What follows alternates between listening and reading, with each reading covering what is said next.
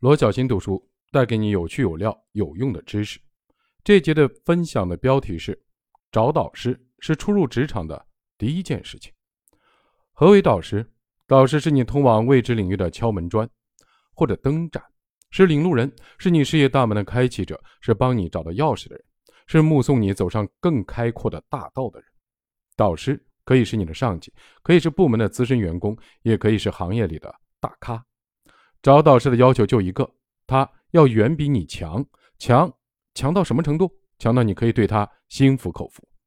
有导师的一大好处是能降低你的诸多成本，很多跌跌撞撞才能学到的本领，有时候其实就是导师的一句话的点拨。